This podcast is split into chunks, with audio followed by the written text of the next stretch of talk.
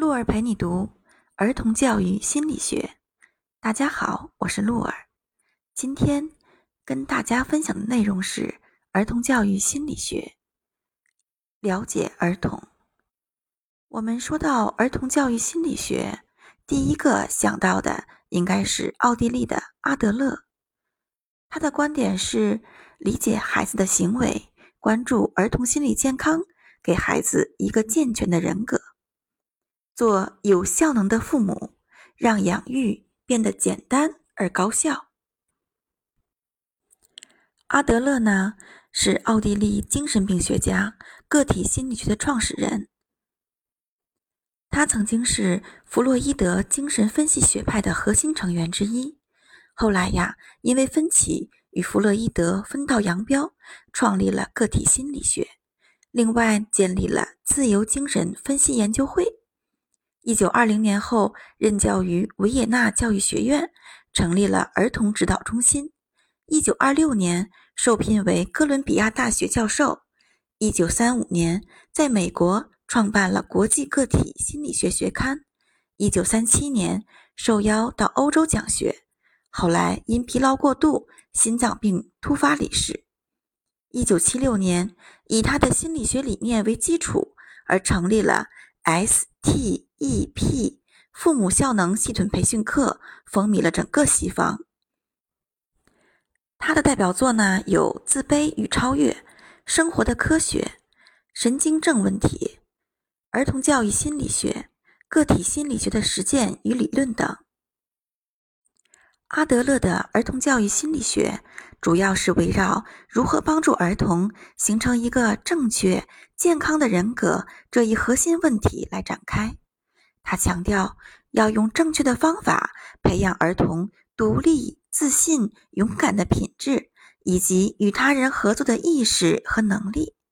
总的来说，培养孩子健全的人格才是儿童教育的首要任务。在这本书里有一段话特别能打动人，这段话是这样说的。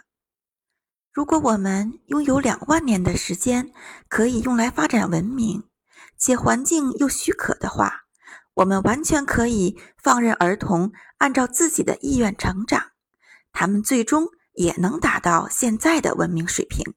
但遗憾的是，时间并没有这么充裕，因此成人必须对儿童进行教育，关注并引导他们成长。不知道现在作为听众的你，听完这句话有没有些许触动呢？从心理学的角度来看，教育问题对成人来说，其实就是自我认识和自我指导的一个过程。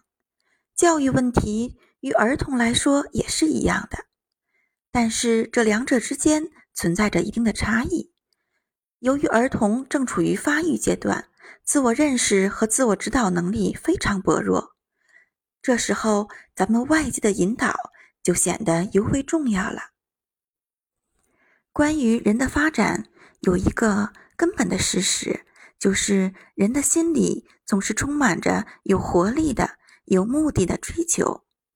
我们从出生那一刻起，就在不断的追求发展、追求完美，这种追求是无意识形成的。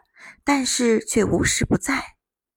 我们有目的的追求，主宰了我们这一生的具体的行为，它还主宰着我们的思想，因为我们的思维不是客观的，而是与我们的生活目标和生活方式相一致的。所有的儿童都会有一种与生俱来的自卑感，它会激发儿童的想象力。并试图通过改善自己的环境来消除自卑感。个人处境的改变会减弱自卑感。心理学上把这一现象称为心理补偿，并且把那些明显表现出补偿性格的儿童分为了三类：一类呢是生来就带有衰弱体质或有器官缺陷的儿童。第二类呢，是从小受到严厉教育或没有感受过父母疼爱的儿童；第三类就是从小在溺爱的环境中成长的儿童。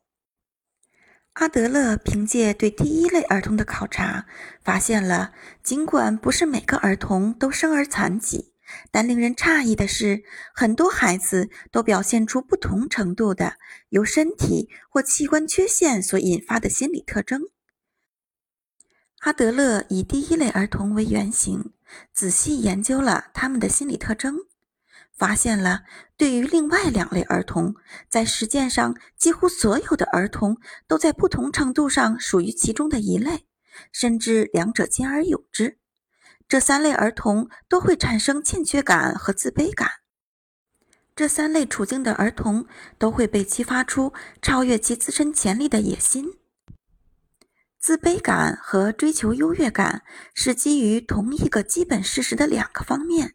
两者是相辅相成的。其实啊，在病理学上，对于个体而言，我们很难判断过度的自卑感和优越感的强烈追求，这两者到底哪一个的杀伤力更大。两者通常按照一定的节律消长进退。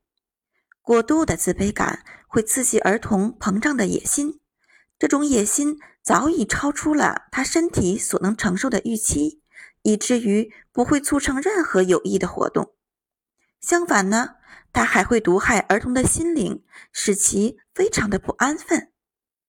野心又和儿童的性格怪癖相互纠缠，儿童也会因为这样受到无休止的刺激，他的内心就会变得更加敏感，时时刻刻提防着遭受别人的伤害或者轻视。可能我刚才的表达有点理论化了。